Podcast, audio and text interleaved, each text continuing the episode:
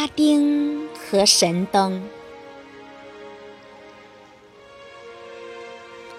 很久以前，在非洲某地，有一个本领很大的魔术师。他有一只会变魔法的戒指，只要将戒指在手指上转三圈，立刻就会冒出一股烟雾。出现一个魁梧的妖神，恭敬的俯身说道：“尊敬的主人，我是戒指的奴隶，请您下命令吧，我会照办的。不管魔术师有什么要求，妖神都能够办到。”有一天，魔术师问妖神。世界上谁的本事最大？妖神回答说：“在很远很远的东方，太阳升起的地方，有一处令人着迷的地下花园。花园里有一盏古老的神灯，终年放射出光芒。”不管是谁，只要擦拭那盏神灯，就会出现神灯的奴隶。他是我的哥哥，可以为您效劳。魔术师又问：“你的哥哥都有什么本事呢？”妖神自豪地回答说：“主人。”我哥哥是神妖鬼怪中的最强者，不过只有一个人能够毫无危险地进入那个诱人的花园。他就是名叫阿拉丁的年轻人。这个穷苦的年轻人与母亲住在遥远的东方。如果他能知晓这个秘密，取得这盏神灯，阿拉丁将会拥有无穷尽的权利。但是，他必须带着你的戒指，才能驱散黑暗，顺利的进入地下花园。魔术师听后。立刻命令戒指的奴隶带自己到阿拉丁居住的东方古城去。一到那里，他便迫不及待地来到阿拉丁的母亲面前，编造谎言说：“我是你已故丈夫的哥哥，我在世界各地旅行时，听到弟弟不幸去世的消息。”所以赶来帮助你解决些困难，让侄子为我工作吧，我将会给他一个令人羡慕的前程。老妇人非常惊奇，她从未听丈夫说自己有个哥哥，可是魔术师送给她和儿子很多漂亮的衣物。消除了他的顾虑。如果不是亲戚，他们母子这么贫寒，谁又能主动送给他们什么呢？于是，他同意让儿子阿拉丁跟着这个大伯到远方去旅行。魔术师一心想取得那盏神灯。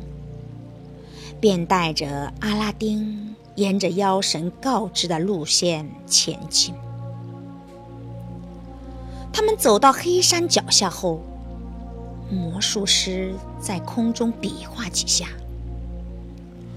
随着一声巨响，一块大石头出现在他们面前，上面还套着一条钢圈。阿拉丁不知缘由，吓得惊恐万状，无意中手碰到了钢圈，大石块突然爆裂，地面上出现一个有阶梯的入口，直通地下。魔术师对阿拉丁说：“亲爱的侄子，请你下去，把花园里的油灯拿上来。如果你珍惜自己的生命，就不要碰花园里别的东西。你现在戴上我的戒指，它会帮你驱散黑暗。”阿拉丁吓得。浑身发软，又不得不服从，只好壮着胆子走下阶梯，穿过三间令人眼花缭乱、摆满各种金银珠宝的大厅，最后进入了花园。顿时。眼前的景色使他惊呆了。花园里到处都是金光闪闪的树，上面挂满了亮晶晶的宝石。卷曲的葡萄树下悬挂着串串珍珠。草丛中到处都是钻石核桃，他实在经不住财宝的诱惑，抓了一把宝石藏在怀里。最后，他在壁龛里找到了那盏古老的油灯。油灯虽然很旧，但是。依然很亮。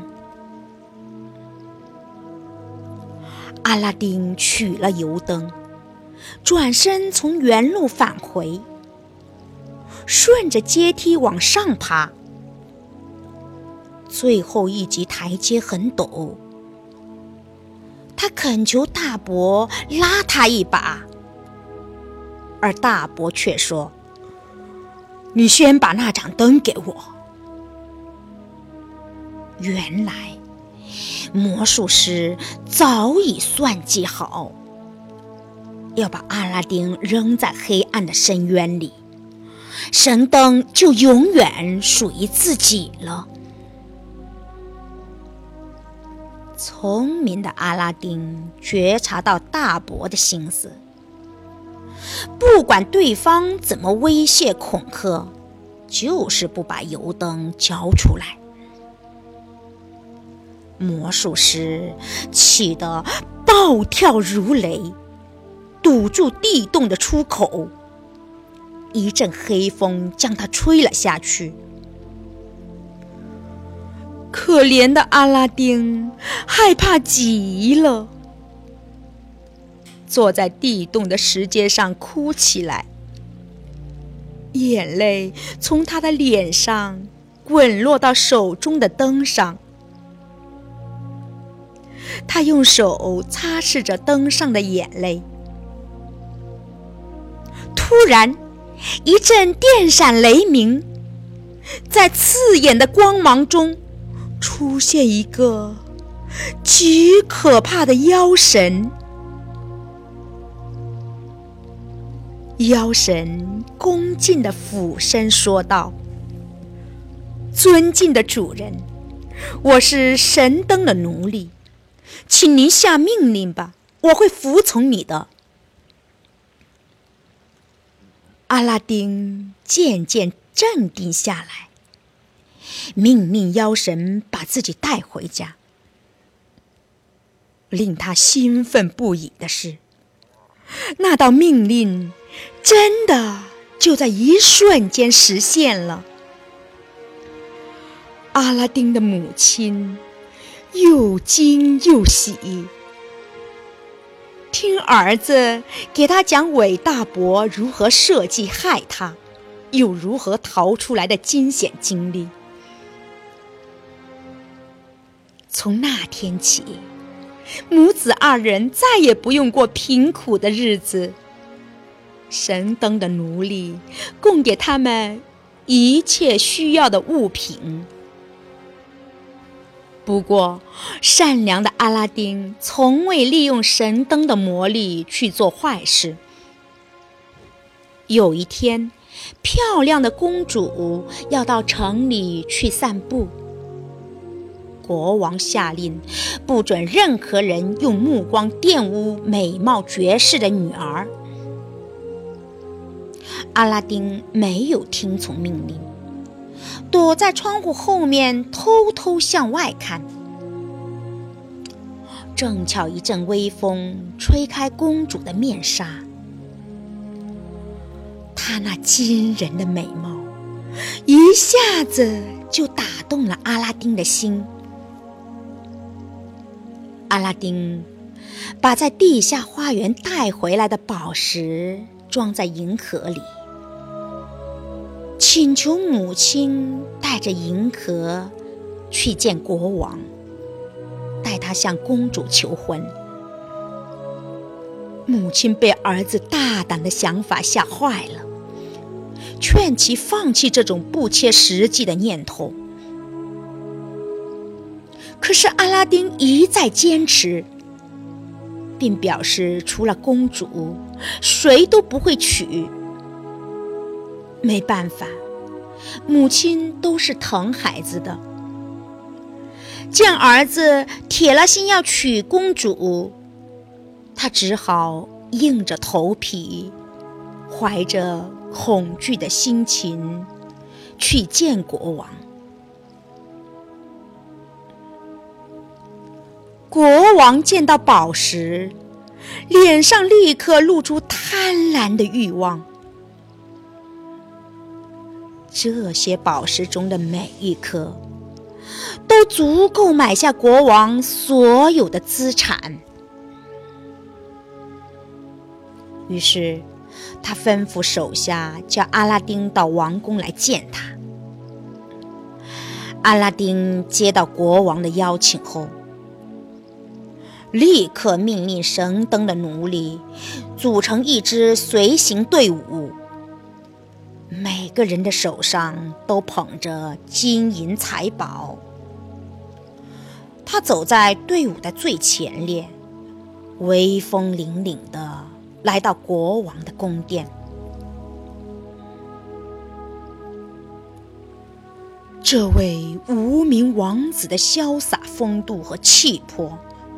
使国王和公主都非常折服。公主立刻表示愿意嫁给阿拉丁。国王的首相是一名嫉妒狂，早就想娶公主为妻。他向国王提议。在阿拉丁没有为公主建造一座用金子和钻石做成的宫殿之前，不能答应这桩婚事。这个要求当然难不倒阿拉丁。神灯的奴隶顷刻间就为他建造出一座金碧辉煌的宫殿。于是。国王毫不犹豫将女儿许配给阿拉丁，小夫妻俩过着幸福快乐的生活。那个魔术师回到非洲后，听说阿拉丁借助神灯的威力，不但从地洞中跑了出来。而且还娶了美丽的公主，并将继承王位，顿时气得浑身发抖。他立即乘着黑色的云雾，飞向阿拉丁所在的国家，一路上策划着夺取神灯的办法。一天。魔术师趁着阿拉丁外出打猎的机会，溜到宫殿的围墙下，摆了一个售货摊，高声叫卖起来：“金灯换老铜灯了，千载难逢的好机会，大家快来换呀！阿拉丁的妻子听到叫卖声，想起挂在天花板下的老铜灯，便让侍女拿去向那老头换金灯。就这样。魔术师轻而易举得到了神灯，他唤出神灯的奴隶，下令将宫殿和公主运到遥远的非洲。于是，宫殿立即就在烟雾中消失了。国王听到这个消息，受到严重打击，一下子病倒了。他认为这一切都是阿拉丁的妖术，下令将他扔进监狱，并给出三天的期限：如果三天内不交还公主，就要砍掉他的头。可怜的阿拉丁，没有神灯的帮助，变得不知所措，毫无办法。他绞尽脑汁，痛苦的思索着，也许能行得通的办法。突然。阿拉丁无意中触摸到魔术师以前的那只戒指，滚滚黑烟中，戒指的奴隶现出身形。妖神恭敬的俯身说道：“尊敬的主人，我是戒指的奴隶，请您下命令吧，我会照办的。”阿拉丁振奋起来，命令他把宫殿和公主运回原地。妖神说自己做不到，那些已经超出他的能力范围，只有哥哥神灯的奴隶才能办到。妖神建议说。我可以带你到非洲去，宫殿和公主都在魔术师所在的那个国家。那盏神灯被魔术师抱在胸前，你应该想办法夺回来。阿拉丁接受了他的建议。不一会儿，妖神就把他带到宫殿所在的非洲。阿拉丁找到妻子，对他说：“你先假装同意做那个老家伙的妻子，但要他喝下这碗酒，把妖神给我的毒粉事先放进酒内。”公主按照丈夫的嘱咐，等魔术师回到房间里时，就请他喝酒。不一会儿，魔术师就倒地而死，消失在一片黑雾之中。在他倒地的地方，一盏古老的铜灯闪闪发亮。阿拉丁捡起神灯，唤出灯的奴隶，将公主和宫殿搬回原来的地方。他们又回到自己的国家，过着幸福快乐的生活。